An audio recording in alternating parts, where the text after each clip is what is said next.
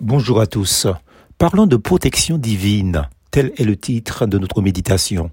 Psaume 121, verset 8.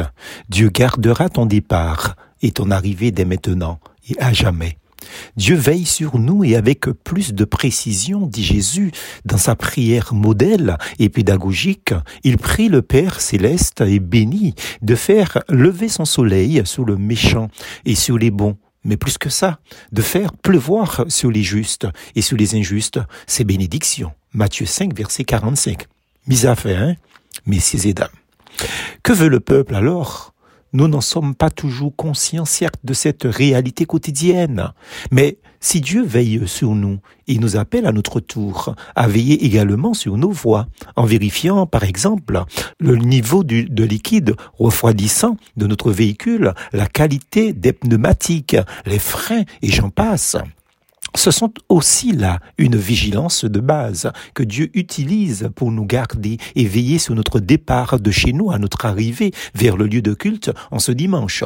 Ce sera le même principe lundi s'il nous prête vie. Arrivé à bon port, nous nous exprimerons en louange et dans l'adoration publique avec nos frères et nos sœurs dans la foi.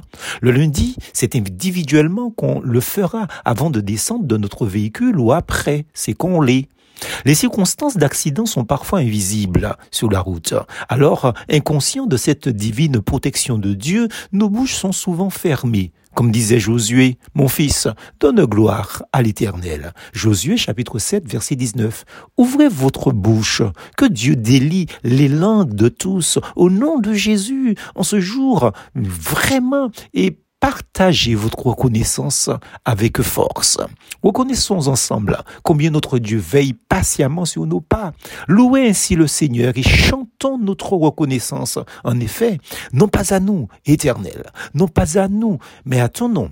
Donne gloire à cause de ta bonté à cause de ta fidélité. Psaume 115, verset 1er. Mais encore, l'Éternel est un soleil, un bouclier. L'Éternel donne la grâce et la gloire. Il ne refuse aucun bien à ceux qui marchent dans l'intégrité. Psaume 84, verset 12. Oui, Dieu veille sur les circonstances de nos activités journalières. De la même façon, Dieu veut, dans notre vie morale et spirituelle, nous protéger des chutes, des dangers, des négligences. Demandons-lui aide, protection, sagesse dans les circonstances majeures comme dans les petites choses du quotidien. Plus force en Jésus.